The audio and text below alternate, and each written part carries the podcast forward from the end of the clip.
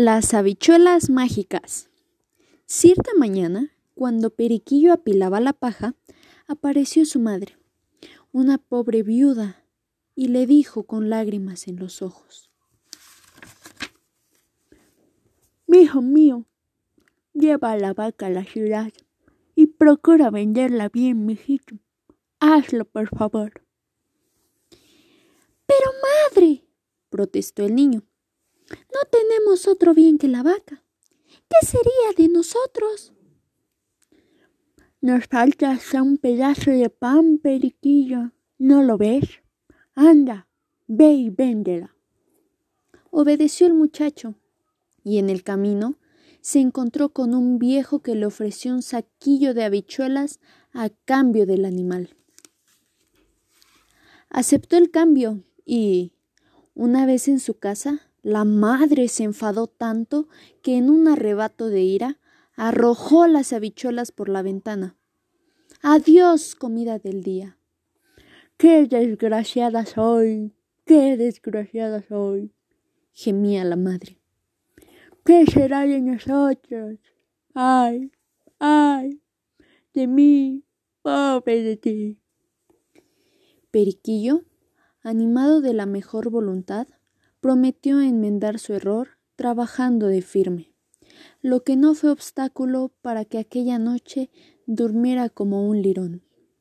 Cuando por la mañana abrió los ojos, y menuda sorpresa recibió. La ventana estaba cubierta por troncos, ramas, hojas y flores, porque las habichuelas habían crecido. Periquillo se tiró de la cama como si tuviera un muelle. Saltó de la casa y vio que las plantas habían crecido tanto y tanto que parecían llegar hasta el cielo. Inmediatamente empezó a trepar y trepar. Cuando llegó a la cima, se encontró en un país extraño. Había tomado por un sendero cuando le salió al paso una vieja. Conoces, Periquillo, dijo la mujer. Pero debes saber que hace algunos años un ogro mató a tu buen padre y le robó la fortuna.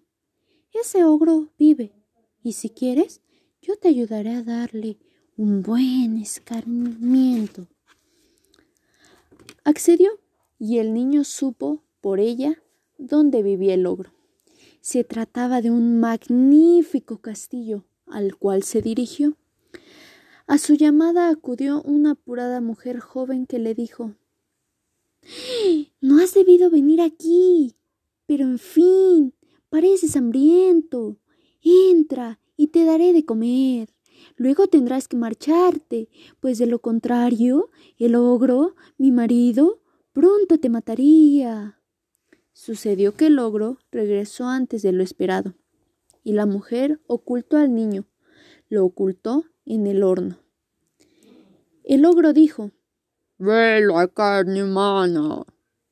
Te equivocas, marido. Solo estábamos tú y yo. El bruto seguía comiendo a dos carrillos. Al terminar, pidió a la mujer le llevara su gallina de huevos de oro, y Periquillo, desde su puesto de observación, pudo ver cómo la gallina, por mandato de su amo, ponía huevos de oro.